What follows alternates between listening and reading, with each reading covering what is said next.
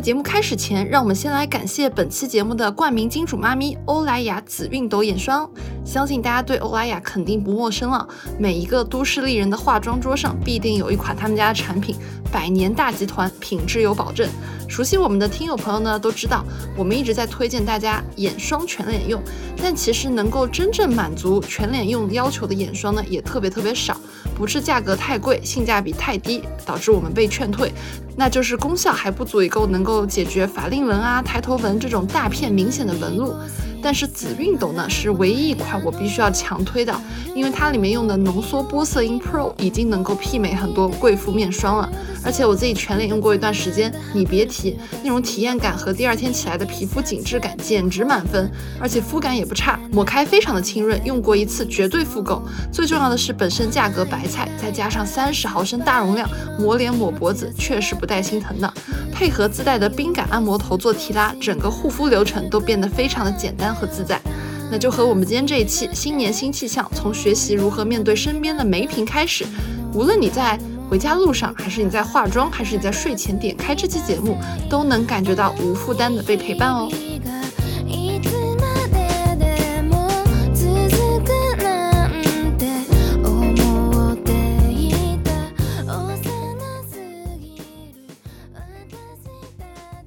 Hello，大家好，我是旺仔可可糖，我是潇潇，我是西兰花，欢迎收听《末日狂花》。这期我们的主题其实是聊《繁花》里的一个。人物，就现在《繁花》，大家应该都已经看过了。然后讨论宝总啊、汪小姐啊、李李呀之类的，我看相信大家都已经听到过非常多期了。但我们这期要讨论的是里面一个配角，一个微不足道的小角色，那他很足道哦，他很他上了我的我们那期讲二零二三年度盘点之中有个问题叫你二零二三最讨厌的人是什么？我当时的答案是梅萍。哎，可可能不能用上海话来念他的名字？呃，我这也要先给自己叠个假，就是我是一个在上海长大的浙江人，其实我的上海话很洋泾浜的。嗯，就是梅瓶，可能用上海话来讲就是，哎呀，好难啊，就是 可以剪的。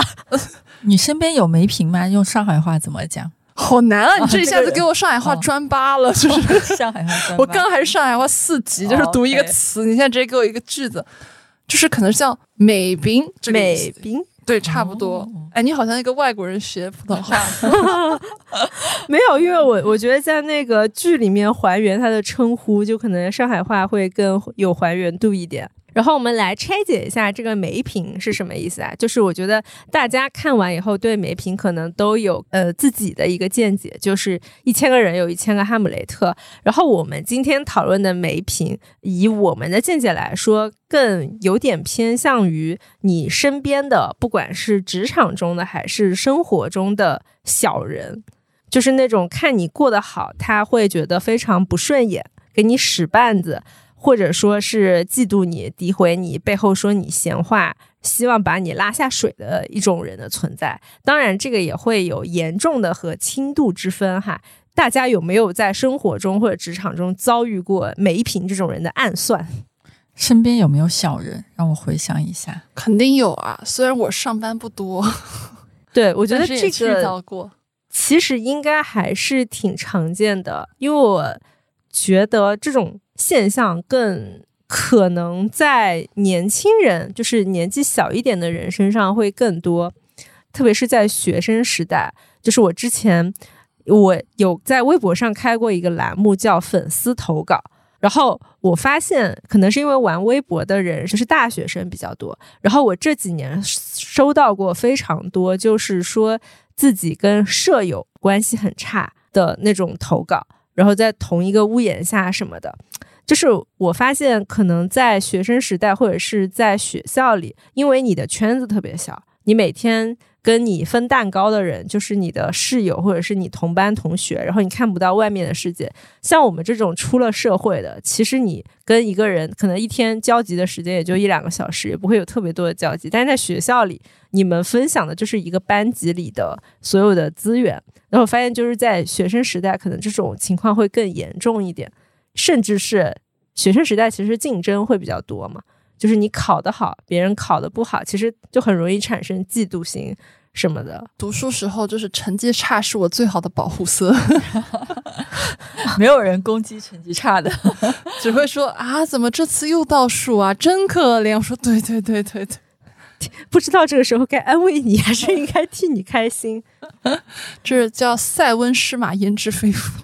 我读书的时候倒是成绩还行，但是我遇到梅萍，遇到身边的小人，确实读书的时候没有遇到过。但是我第一份工作和头两份工作的时候，倒是挺挺经常遇到的。就比如说，我有一份工作，它是在一个总经办这样的一个部门里面工作的时候，然后我们当时总经办有另外一个女孩子，她就是那种非常会暗算人啊，会给人下套、使绊子那种。哎，那你相不相信面相？人家面相可能看起来也不是很好惹。他面相是那种活泼、古灵精怪型的啊，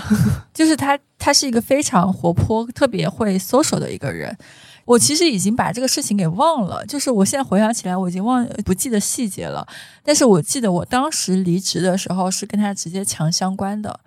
甚至没有办法分辨他是蠢还是因为是真的有底气做这些事情。比如说，我跟他是同一个部门，我们做同一块业务，然后我们是中间是需要沟通和交流的。他会直接把我从业务群里面踢出去。为什么？哇，他的理由就是他不喜欢我啊！但是我当时想，我并没有直接得罪他，我也我我也想不出那个点到底是什么。然后他是需要我们那个部门的老板去跟他做工作和沟通，就是说你不能这样子对同事，然后再把我拉进去。他背景蛮硬的，我觉得有一个行为还描述挺准确的，就是欺下者必媚上，媚上者必欺下，就是他是个非常媚上的人。他当时对我们整个公司的老板就是那种挥之即来、招之即来的这种状态，他会把从各个方面去讨好我们公司的老板。然后他会对他周围人影响到他，会让他看着不舒服的人，或者是会抢他功劳的人，他都会就是直接的去打压对方，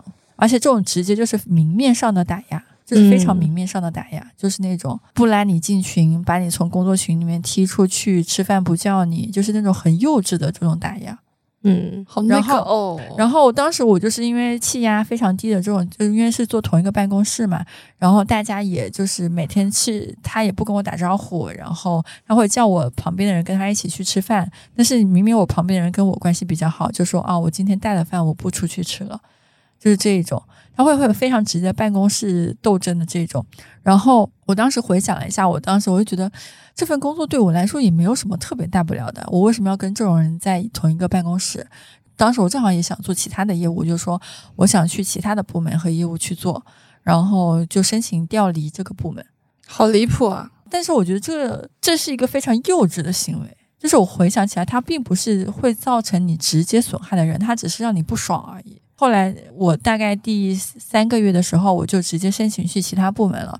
然后在那个部门，我遇到一个更夸张的事情，就是那个部门的 VP 就直接管那个业务的负责人，就是当时他搞了一个竞争上岗的一个机制，就是比如说我们当时做商务，谁能够首先达到呃突破每个月一百万的商务销售额，谁就当整个商务的 leader 和负责人。然后我就想尽一切办法，找了很多人、很多资源，去把我的那一个月的商务做到了超过一百万。然后我可能会想说，那我就顺理成章当上了这个商务的负责人。但是他当时跟我竞争的还有另外一个跟他跟了他两三年的他直系下属，然后他为了把我挤出去，给我使了各种绊子，让我。各种不达标，然后说我不合格，然后就让他的直系下属当了这个商务的负责人，然后说你有什么反抗吗？没有反抗，你为什么不反抗？我有什么反抗？这个公司是他的，我为什么要反抗？哦 就直接被劝退了。他说，就是他说你不适合我们部门。有那家公司我没有待太长时间，因为他们整个公司都是那种办公室斗争非常严重，然后。派系斗争非常严重，只服自己亲信下属的一家公司。你如果是新来的人，你是没有办法抓到什么业务和资源能够做起来的，因为你抓到，但凡抓到一个呃有点利润能赚钱的业务，都会被其他人给抢走，而且老板会直接非常偏向于他信得过的自己人。就是新人几乎没有机会，好离谱啊！我就离职了，就那家公司待了没多长时间。嗯，我这里做一下补充哈，就是本期节目其实都是根据真实事件改编的，我们有一些 改写身份的部分，是就是大家不要针对一些细节去对照入座，啊就我们每个人都是根据自己的一些经历稍微做了一些调整。我现在会去回想我当时的经历的话，其实会未来一两两三年内的这个职业选择还是有影响的。我后来选择就是我要进的公司和我要选择做的业务是老板至少是公平的，或者是站在我这一边的人，把我当自己人的人，我才会去做这个业务。当如果是一个非常资源型的业务的时候，你并不公平，我的时候资源倾向给了你的竞争对手，那你就是吃亏的。而且这个就不是说你的上级，你可能上面还有个大老板的什么二级老板、三级老板，你有加一、加二、加三这种，这家公司就是这个老板的，你没有任何还手之力，你也没有必要去挣扎，人家就是把自己的资源和业务分给了自己人、自己的亲戚、自己的跟了他五年、八年、三年的人，那你何必去竞争呢？就打不过就跑啊！哎，你刚刚说的这个点，就是我其实也想分享一下我的一些故事。我其实实习过很多公司，嗯然后我很多实习的公司，我通常都是以老板的自己人的那个角色进去的，嗯就是大家就会比较关注，嗯。就其实就是刚刚潇潇里面说的那种，就是老板的自己人，就有点沾亲带故这种关系，是的，就是很容易被关注到，因为觉得年龄小，然后又嗯。又老板一直来问你你这边什么情况，对吧？当时我记得有一个就是在上班的时候，然后当时的一个 leader 就是所有东西都在刁难我，我做出来成果他不给我往上报，然后一直说你做的不够好，你应该去调一些什么东西，然后什么一个 OKR 写上去给我改了好几遍。哎，实习生啊，要写 OKR 的、哦，你知道吗？我都惊了。然后，然后他就觉得就是应该这样子。然后所有做出来的功劳一句不夸，全部向上汇报的时候就变成了他做的。因为我的性格，我当时也不是那种说我想去争这个功劳或者怎么样。当时因为我只觉得我是一个进去锻炼的实习生，然后他就会觉得，我不是会跟他直接在大老板面前说对，这个，然后他又一直在跟其他部门的同事的时候也说我不好，怎么怎么样。我后来就很迷惑嘛，他为什么要这样对我？因为我们一个组的，就是我还嗯，就我的产出好不好，会影响到他的一些汇报结果嘛。是的，这时候后来我们那个组呢又新来了一个姐姐，她就不想让我跟那个姐姐关系很好，是然后他又就挑拨我们的关系，他就拉那个姐姐喝酒，就跟那个姐姐说：“他说，哎呀，你觉得下属是富二代，你会开心吗？”他说：“我肯定很不开心，你觉得呢哦，真绝。？”我说：“嗯。”我说，然后然后那个姐姐就把这个东西原封不动的告诉了我。嗯，我说干嘛了？我也出业绩的呀。就这件事情让我就觉得很离谱，你知道吗？而且更离谱的是什么？是这个姐她一直在我面前跟我讲说她男朋友的爸爸多有钱，哇哦。我就觉得不懂不懂。对，其实我我觉得就是像这种在职场里面，其实大家都会遇多多少少会遇到，因为职场就是一个利益相争的地方，我可以这么理解。嗯，我可以跟大家分享一个我在职场中看到过的故事，就是我看见过最恶劣的梅平现象，嗯是就是在背后造黄谣。对我之前有一个隔壁组的老板和他的下属，那个同事，就那个他他的老板是一个男生，但是他的下属是一个女生。就那个女生，她的工作能力是很强的，就是你可以理解，她是他们就是做商务，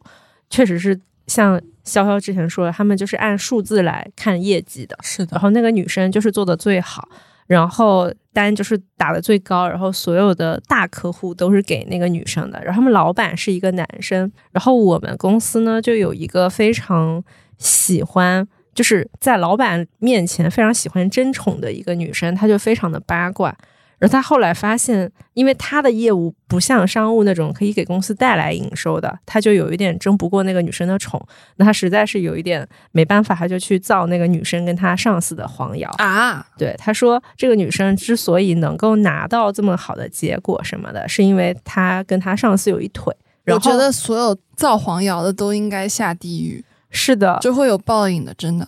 是的，反正这个事情就是让我对这个女生非常的鄙视，我觉得在工作里，哪怕你是一种直面的竞争，就是正面竞争也好，你都不要这样去诋毁一个人。而且，就是你是给别人找了一个他工作能力很强的一个非常泼脏水的一个办法。嗯，我觉得这个事情在互联网行业还算是没有那么常见，以及这个事情在你们网红行业很常见吗？我们呃。但是我不想，就是互联网行业其实还是比较公平的嘛，因为它大部分都是 to C 的。我的朋友有个朋友，他是做地产和银行行业的，他在银行做了十年，然后做了一个银行的一个行长这个级别，然后他几乎所有的十年的工作经历里面，全都是造黄谣，因为银行是非常需要拿客户钱的，他是要拿大钱的，就比如说。呃，拿地产商的存款，拿某一个公司什么工资发放的一些存款，他要吸存款和放贷出去的，他都是跟几千万和上亿这种资金打交道的。那意味着你的客户关系好不好，然后你的资源是你的老板、你的上级分配给你的资源好不好，就直接决定了你这个你的业务业绩怎么样。那如果你的业绩好的情况下，其他人就会认为是你的老板给你的资源比较好，给你的客户比较好，然后你又经常是需要去应酬的，就是比如说你可能一个星期有两天都是陪着老板去跟客户去应酬，然后每次喝酒喝的明呃很多很多，然后喝到大醉的时候，大家都会搂搂抱抱。就是在所有的银行和地产行业的应酬局上是个非常常见的现象。如果我们听众朋友有一些传统行业的朋友，比如说建筑啊、银行啊、地产啊这些朋友，他们已经知道，就是这些行业的应酬局到底是有多脏的。就是确实是就不会像互联网行业这么，就相对来说比较干净。然后我确实是看过他们无数行业内的一些八卦和一些造黄谣的事情，以及。那遇到这种造黄谣，大家会去反击吗？不会，因为你的名声对你的业务没有任何帮助。嗯，什么叫就是不需要，甚至没有办法去澄清这个事情，甚至也没有必要去澄清这个事情。就是比如说，你你的某一个同事跟你说，你跟谁谁就是通过一些不正当关系拿到了一些业务和利益，你去澄清，其实对你自己来说并没有什么意义和没什么用。有些人可能会甚至反其道而行，就说我就让他以为我跟谁谁有关系好了，我以便更方便我去拿到这个业务。我觉得这个是女性职场的一个弱势。是的，就是我觉得女性真的很难，因为我之前跟一个女生朋友有聊嘛，她就是刚晋升为职场妈妈，嗯然后我们就说女性在职场里牺牲的东西真的太多了。第一个是，比如说像潇潇刚刚提到的，在这种什么银行、地产。就是你很有可能对被什么毛手毛脚，然后被一些就是很没有道德的、没有素质的客户啊或者什么的揩油之类的，都还挺常见的这个现象。我们不说它是正常，而是说它是一个非常常见的现象。就是这种东西就是哑巴亏，因为跟你的工作利益又相关，你就不能把这些东西放在网上。就是有一些行业的女生，就是她真的会在这个工作里面吃非常多的亏。然后也会成为他们身边的媒品，给他落井下石，或者是重伤他的一个方式。就我觉得女性在职场里还蛮吃亏的，跟男性完全不一样。比如说，你看金融行业的男生，就是有些花边新闻，然后甚至有一些写进 PDF，但对他们来说都没有任何的影响。因为我还经历过一些具体的事情，就比如我那个朋友在银行地产做的朋友。然后他会跟我说，他最近有哪一个领导特别不喜欢他，会在各种流程上卡住他，给他使绊子。比如说某一笔贷款放不出去，就是领导审核卡着不让批，但是那客户又非常需要这笔贷款，他也需要完成贷款业绩，就卡着不不给批。他就不知道为什么这个领导为什么不喜欢他。然后通过多方打听，然后了解才知道，可能是领导的某一个朋友。某一个女性的下属在这个领导面前说他的坏话，然后那个领导跟这个女性下属的关系会更好一点，他就信了这个女性下属的坏话，就可能对我的朋友特别看不惯，什么事情都卡着。那卡着之后，那怎么办呢？这个事情其实是个无解题，就你可能就只能让他卡着，或是你找你自己的领导帮忙去看这个事情怎么能化解。后来我那个朋友他的做法就是一方面找。相关的领导更能够有话语权的人去解说，就去那个游说一下，然后去帮他去缓和关系。那另一方面呢，可能就只能熬着等着，然后见机行事。比如我那个朋友就是在可能一两个月后的某一场饭局上，又遇到了卡住他这个领导，然后他就会帮这个领导挡酒，然后偷偷把他的酒换成白开水，然后给他做一些比如说递毛巾啊、夹菜啊这种服务，来表示自己的一些呃示好的意愿。那这样子的话，能够缓解别人对你的一些刻板印象和一些不好的印象。那他可能后续能够缓解这个关系。我觉得这个其实是一个非常真实世界里面经常发生的一件事情，就是可能大家听我们节目这么久了，以为可能生活里面就是一些吃吃喝喝、玩玩乐乐，然后开开心心的事情。但是我们也知道，就是我们的听友里面，他们的日常生活中肯定也会遇到一些这种很糟心的事情。那我们想说这些事情的时候，你就还不如说给自己多一点时间，让它慢慢的缓解，慢慢的去变好，就是也不用太焦虑这个事情。嗯，听完潇潇说的这一些，我的背后都开始冒冷汗了。还好不是这个行业的。对，我在想，还好我就是传说中的互联网行业，因为我们这个行业就是你但凡被伤害、重伤或者是怎么样，其实你说非常好维权的。是的，对，因为像大厂的话，它首先它的 HR 它不是吃干饭的，就是你如果有任何就是有舆情风险的那种利益冲突的话，其实你跟他说。公司是会介入的，然后会干扰，对，然后其实大家对民生会比较看重，就我觉得互联网行业甚至比金融行业还更洁身自好一点，是的，因为你要服众，嗯，而且大部分人的水平是比较高的，就是大家都是高知高素质的人，然后如果你有一些非常 dirty 的一些。花边新闻的话，其实公司会考虑名誉的关系，其实可能也不会用你，或者是劝退。所以我觉得我身边的人还蛮洁身自好的。哎，我突然想到一个点，就是说在这个时代，有一个自己有一定量粉丝的自媒体账号，其实是一个很好的维权途径。是的，因为我前段时间我处理了一个小事情，然后对面的也是一个有点粉丝量基础的。嗯，然后，但这个事情就是我们当时有一些小小的扯皮，人家没有一直履约，然后我当时就是我就觉得他们很拖，于是我就说一句，我说咱们也是一个圈子的人，你如果这样的话，我们也可以发到朋友圈或者社交媒体上，让大家来评评理的，然后就开始给我加快了速度，你知道吧？我都惊了。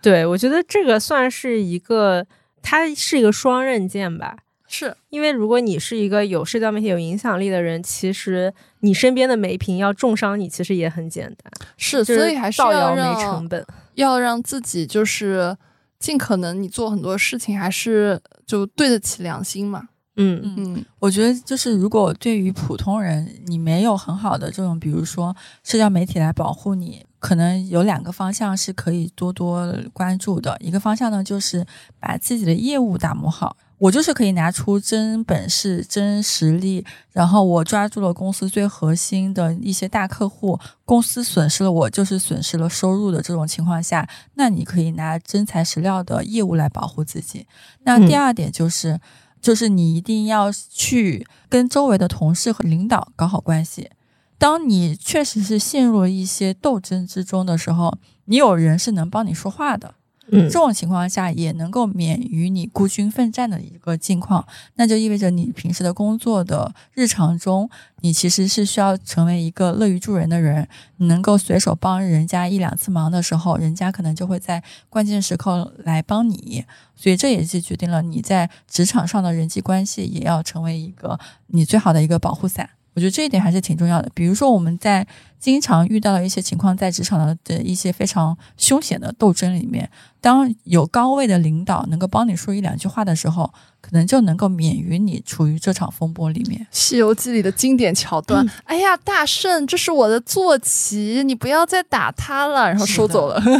对，但是我觉得这个也会成为梅平的利用的把柄，因为梅平他也会找。自己的靠山，就回到《繁花》里的话，就是梅萍是上海本地人，然后又是那个年代的稀缺的高材生，他一毕业就去了超级好的单位，但是他其实我觉得他所有的心里的想法全都是源于他自己的感受，比如说他觉得他不如汪小姐漂亮受欢迎，然后觉得汪小姐她老爸有什么关系。一开始就可以变成领导的徒弟。然后他觉得汪小姐抢了他的单子，但是那个单子我觉得也不好说是谁抢了谁的。然后他觉得汪小姐是使唤，把他当丫鬟去使唤的那种感觉。我觉得这个其实大部分都是源于他的自我感受。和他的想象，他自己觉得自己是低人家一等。对，我觉得他是一直在说汪小姐是靠关系，但其实你反观他，其实梅萍才是想靠关系一飞登天的人。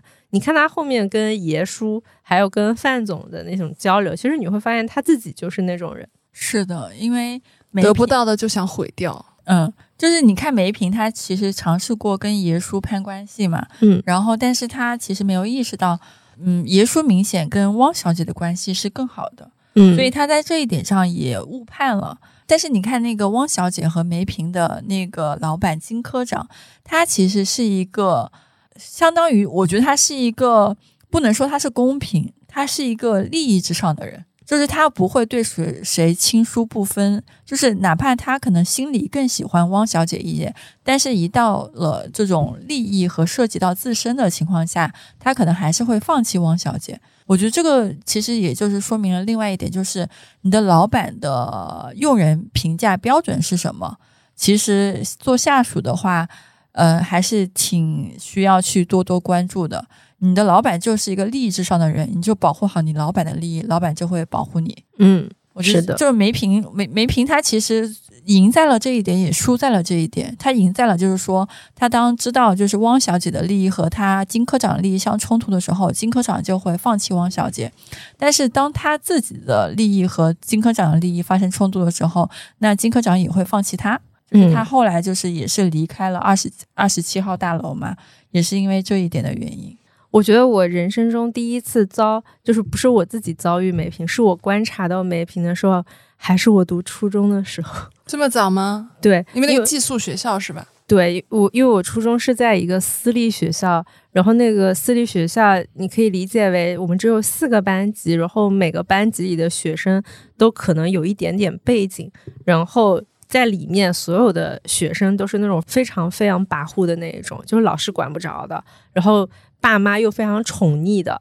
就所有的小孩都你可以理解为不是那种乖学生，就是那种可能在我们的学校里校园暴力是非常常见。然后各种虐待啊，或者是孤立啊，什么都非常常见。然后最让我震惊的是，就是隔壁班有一个，也不能说是梅萍吧，因为他其实也做的挺光明正大，但是他挺算暗算的。就是他当时跟一个女生同时喜欢上了一个男生，但是另外一个男生跟这个女生在一起了。然后我们当时其实还是那种小灵通，或者是那种黑白屏的手机嘛，就大家可能还是每天用发短信交流这个感情。那个时候算早恋，但在我们学校早恋非常常见。然后，但是这两个女生同时喜欢一个男生，然后后来最让我震惊的是，他是怎么反击呢？就是看到这个嗯男生跟另外一个女生在一起，他偷了这个女生的手机，然后去哦把里面的那个短信的聊天记录都导出来了。嗯，然后他打印出来了。我们那个学校一个年级只有四个班，就第二天去上学的时候，七点钟，所有人四个班上所有人的桌子上都有一份打印的，就是那两个人早恋的聊天记录。天哪！哎，我觉得我们初中好就是哦多的不是梅瓶，我们初中多的是胖虎，就是我们初中都是那种放学以后小卖部见。哦，你们这个还算，我觉得算是值得来。他那个阴的，就是我觉得对那个女生来说真的是毁灭性的打击。的就是你你们大家可以想象一下，你跟你男朋友或者是你偷偷摸摸地下恋情的那个人的聊天记录被公开给所有人，你你自己是不是脚趾抠地？我觉得就是你完全没法见人的那种。然后他当时就打印出来，然后放在了所有人的课桌上。我们那个时候还是初中生哦，四个班。我靠！我当时看了以后，我超级震惊。然后回去我就跟我妈说：“ 我说你一定要保护好我。”我说我要转学，这个学校实在太恐怖了，就是你没有办法想象，你在这个学校如果惹到了一个人，他到底会做出什么样的事。惹到我，你算是踢到棉花啦。对，反正就挺恐怖的。我我就觉得这种暗算还挺恐怖，就是他根本就没有在乎你的死活。然后重点是我们当时那个学校因为是私立学校，然后大家的爸妈可能都有一点背景，所以他们并没有受到什么惩罚。就是你可以理解为这种事，哪怕发生了，也不会成为一个杀鸡儆猴的事情，它只会被默默的被大家就是淡忘，然后搞不准就是哪什么时候就会来下一次。所以我在初中的时候，我就特别害怕，就是我觉得小朋友真的你也不能忍，就是就从那个时候就学到一件事情，就是人不是性本善的。就是哪怕你是一个非常小的小孩，其实你都会做出非常伤害别人的恶劣的事情。其实这就是学校霸凌了，就是那种我们经常在韩剧里面看到那种学校霸凌的行为。对，然后我还想再说一个事情，也也是一个比较光明正大的梅瓶，它其实是我以前的梅瓶（括号光明版），光明版就是其实有一点像后期梅瓶。就是梅萍在后期的时候，其实他做什么事都已经比较明着来了嘛。嗯，其实是我以前的一个老板，也不能说是老板本人，就是我的一个上级。然后他是那种非常暗地里非常有准备的，就是他想他跟另外一个隔壁部门的老板其实是常年不和，而且是公司人尽皆知的不和。对，然后到了某一个时间节点，就是我老板他想做一件事情，然后他想他其实是想抢。另外一个部门的一个活儿，就是他想让他变成自己是 owner，想把那个责任从那个部门归到自己的责任。然后他们就在一个会上突然聊起了这个事情，然后聊起来了以后，就是对面的老板说：“你凭什么？就是你们凭什么拿过去做？”然后我老板就说：“因为你做的不好。”然后突然就打开一个 PPT，然后里面是过去一年来对面那个部门犯过的错，就是一些差池。做出来的一些短板，然后也是一些可以让人揪到尾小尾巴的那种毛病，就是你很难理解一个人在你毫无防备的时候，你的竞争对手偷偷已经调查你一年之中做过的所有的有问题的地方。然后哪怕是犯的错也好，然后就是让人诟病的地方也好，他把你过去一年来的毛病，当时那个会是我们老板 CEO 在的，他在 CEO 面前放了个 PPT，里面是你过去一年所有的错事。我好想知道那次会开完什么结果呢？就结果就是他真的拿到了，对面的老板哑口无言。我觉得换任何一个人都是这样的，就是你在一个。有老大老板，就是有 CEO 的会上，你看到你过去一年的错误突然全部被晒出来，其实你真的是百口莫辩，就是你辩都不知道从哪一个 case 开始辩。那个时候你真的除了真他妈无语，就是就是，但是那个时候因为做这个事情的人是我老板，我当时就是非常震惊，然后但是我也没有觉得佩服。就是我当时在我幼小的心灵留下了非常大的阴影。我想的是，我靠，原来商战要这样啊！我想我这辈子是当不了老板。最高端的商战往往用最简朴的手段。对，然后当时我学到的一个 learning 就是，永远不要小瞧别人会不会在背地里暗算你。就是暗算是一个非常恐怖的。或者是永远不要惹会做 PPT 的人，不要永远不要惹就是很喜欢背后搞动作的人，特别是在职场里。嗯，对。但是我觉得我现在一直会给自己一个人设，叫我真的很会创人，就是我就是一个钢板人设。就是我觉得这个人设它就好就好在就是它不会让别人觉得你是软柿子，嗯，就会觉得说尽量不要来惹我或者怎么怎么样。但他不好的点会在于，嗯，这个人是不是有一点太过于钢板了？但我就不 care。我觉得其实到了某一种程度，我觉得人人都应该在职场中成为钢板。嗯，就是我以前是那种你搞我，就是我就算了，就是莲花啦，就是我可能未来就会对你非常提防，但是我也不会说什么。现在就是我是一个特别记仇的人，如果你敢搞我的话，下次我要么就是我完全还看不起你。如果哪一天我觉得你真的是一个对我很让我很难受的话，就是我一定要搞死你的那种。对，我觉得就是他是你对外展现的那种形象，起码也是让别人知道你不是好惹的。嗯嗯，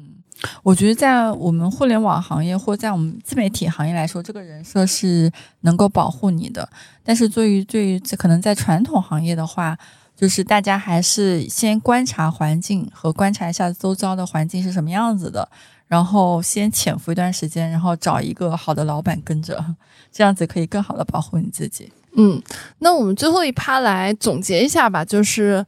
就是遇到梅萍这样的人，我们应该怎么样去处理呢？嗯，那我先分享一下，就是如果遇到梅萍这样的人的话，我的想法就是先心态不要崩，就是不要说为什么会有这种人出现，为什么？为什么？为什么，就是千万不要把错误归到自己身上。是的，就是你先，我们先矫正一个认知，就是职场也好，商场也好，创业也好，它就是一个利益争夺的一个环境，它没有什么公平可言，大家都在抢资源、抢利益、抢各个方面的一些东西。所以呢，在这种争夺环境下，你可能就想说，那是不是对我不公平？no，这个环境没有公平可言，你就想说，嗯那你怎么样把自己的利益最大化，以及怎么保护好自己就好了。先矫正心态，这是第一步。你想说，人家来抢你的资源，你会觉得心态很崩，是可能是因为你会觉得这个东西不符合你预期，或者你没有想到人家会这样做。但是你你可能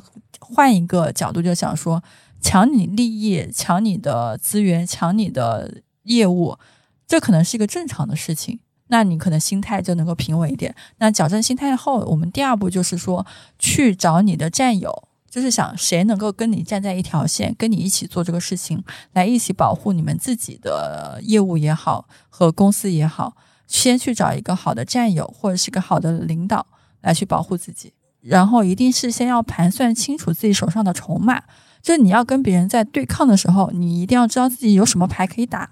就比如说，人家在后面诋毁你的时候，那你是不是有一个非常关键的业务是这一块儿东西是你可以牢牢握住自己手上的？比如说我自己，我是做商务出身的，那我最大的业务就是我的商务业绩、销售业绩。那我自己手上筹码是什么？就是只认我的大客户，这个客户就只认我，交给谁手上这个客户都不认。这就是我在别人和其他部门在 battle 的时候，我手上的筹码。如果损失掉了我，这公司就损失了这条业务，损失了这个客户，那就是你跟别人 battle 的时候的一个筹码。盘算清楚手上有什么样的筹码，以及在日常的工作中能够慢慢的积累手上的筹码，这就是我可以给到大家的三点建议，真的需要 battle 的时候可以拿出来的。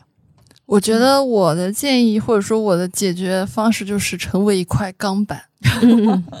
嗯，就是就是一个表现出来很会创人嘛，嗯。然后很会知道自己的底线在哪儿，然后一一旦到了底线，那接下来就是让别人知道惹到我的后果不会是很好的，然后先去做一些小小的预警，嗯，然后如果真的遇到这样的角色，那的确是就是执行我对外放过的狠话，嗯嗯，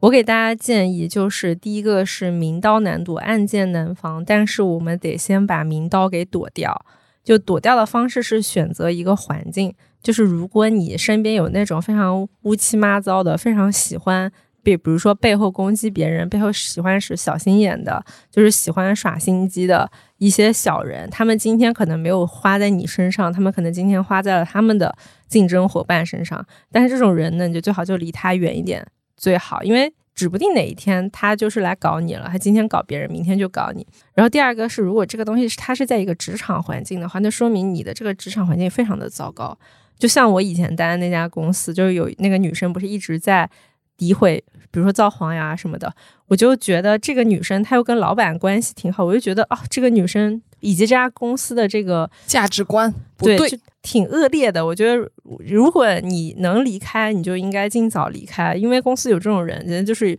有老鼠屎在，他永远都不会有改善的那一天。然后再一个就是你怎么去躲明刀，就是像科科说的那样，就是让别人不敢来招惹你，我觉得也是一种方式。就所有人其实都是会欺软怕硬的，就你自己起码要有一个能够反击的本事跟本领。就如果哪一天别人明刀对着你，你也能有什么武器拿起来防身，或者是能直接攻击回人家，这个就是躲明刀。然后第二个是暗箭，就暗箭的话，就是以前我不懂一个道理，后来我呃学会了，就是呃，其实在这个社会中，大家不能只是独来独往，你还是要去建立自己的社交圈和去建立跟自己站在一起的人。这个站在一起，倒不是说要跟别人什么拉帮结派或者是抱团，就是。在比如说一个人诋毁你的时候，大概率诋毁你的那个人，他肯定不是你的朋友，对吧？他可能是跟你有一些关系的人，但是这个关系可能也不是很深，然后有一些利益的冲突。但是这个时候跟你真正的好朋友，或者是真正了解你、知道你为人的人，你需要有一些人替你说话。就是你这个时候你自己的受害者发言其实是很微弱的，你是需要有一些人站在你这边替你一起来对抗的。后来我就明白一个道理，就是孤军孤军奋战是很 很惨。对，而且如果你是一个真正的就是正义的好人。就是你就更应该做这件事情，比如说平时多做好事啊，多积累人脉啊，多做利他的事情。就是真正了解你和知道你为人的人会越来越多。如果你只是一个非常闭塞的自己跟自己玩，就是我是一个好人，就我不管其他人怎么说，反正我自己知道我是好人就行。其实这个还是会让你处在一个非常弱势的阶段。就你要是想当好人的话，你就要去让自己的为人。被更多人看到，你也要做做更多的利他的事情。我再补充一点点，就是刚刚发姐这一点，我再延伸补充，就是这个利他一定是利益的利，就是利益相关，让你的利益跟更多人的利益绑定。当你的利益跟其他人利益相关的时候，其他人才会站出来保护你，因为他们也是在保护自己的利益。嗯，是的。然后到那种，如果你身边的媒评。就是梅瓶其实重伤你的方式有两种，第一种是非常明显的拉踩你，第二就是造谣，就是我们说泼脏水，就是他把那种完全没有发生的事情归在你身上，然后第二种是就是误导别人的理解。就是一件事情，其实你可以从非常多的方向去看。我就举个例子啊，比如说一个商务，他怎么拿到一个大单，你可以理解他跟这个人他就是搞关系，喝酒喝出来的，或者说有一些私人交情或者怎么样，就是他会去引导别人相信一个嗯他自己捏造出来的关系，就是误导别人的理解等等。我觉得面对这种就是没品的话，首先你你能做的第一种是压倒性优势。就是像潇潇刚刚说的，你在你的业务上就是无人挡，我管你怎么说。但这个公司所有的大客户就是离开了我以后就是没了，就我去别的地方就是会把这些大客户带走。就是这个是你战胜梅宾的最根本的一个战术，就是他打铁还得自身硬。对我就是牛逼，怎么了？不管你怎么说，我就是比你厉害之类的。然后第二个是你其实可以找到一种维权的方式，不过这个在。各种行业其实是不太一样的。比如说你在互联网大厂，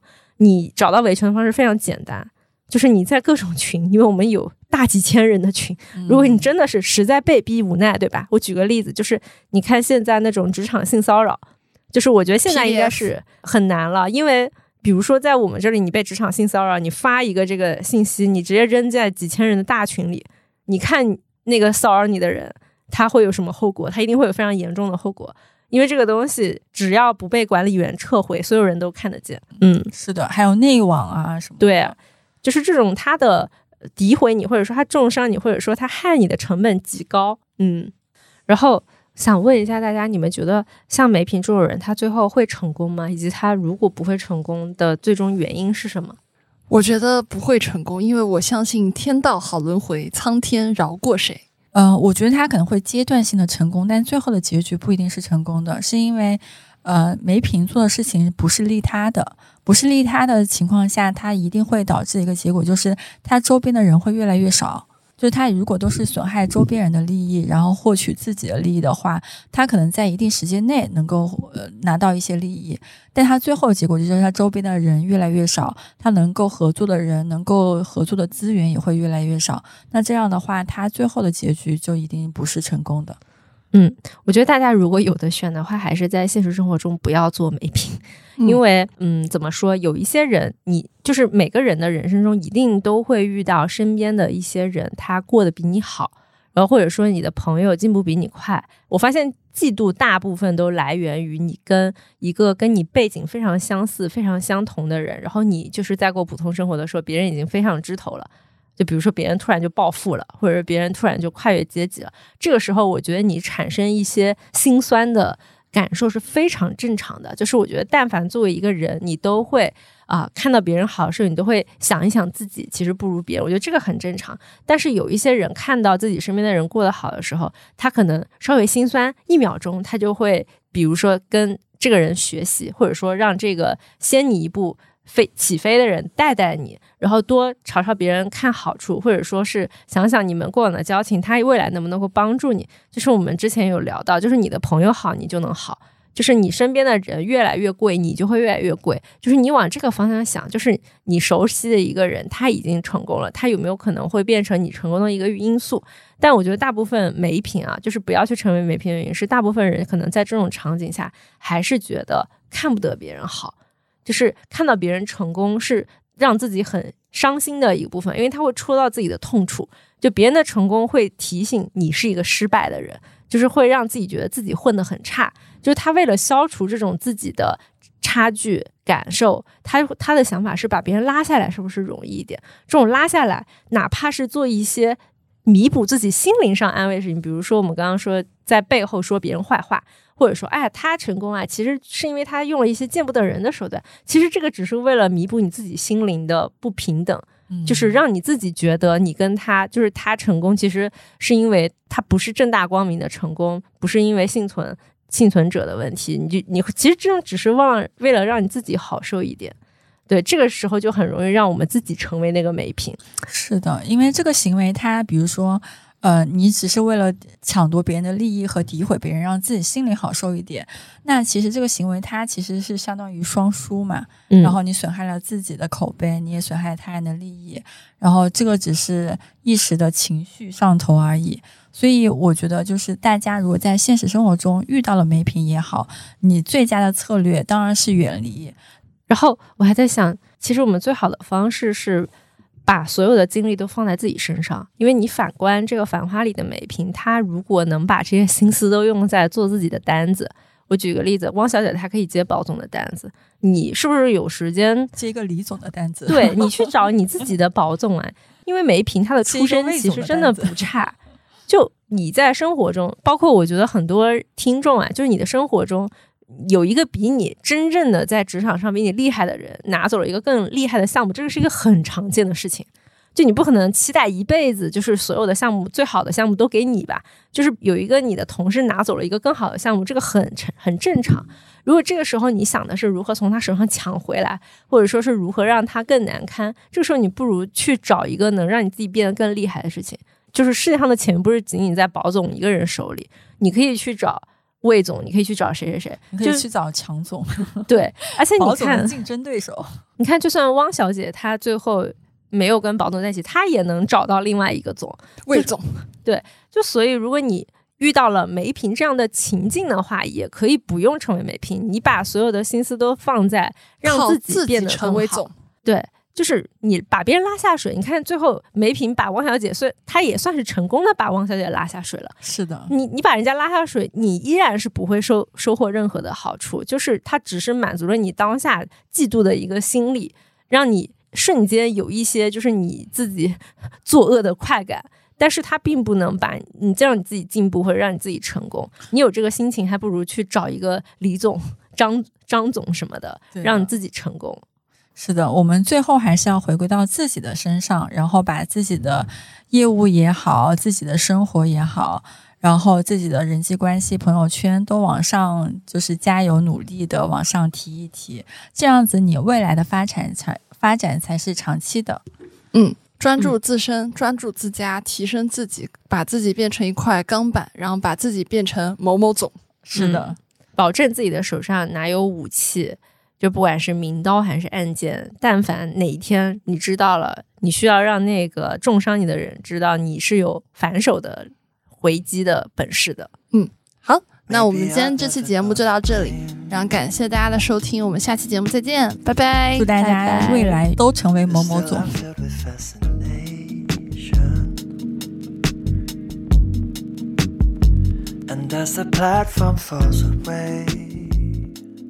在节目的最后，让我们再次感谢本期节目的冠名金主妈咪欧莱雅紫韵抖眼霜，大容量全脸用，无负担，性价比拉满。那么好用的眼霜，业主们不冲一下都亏啦。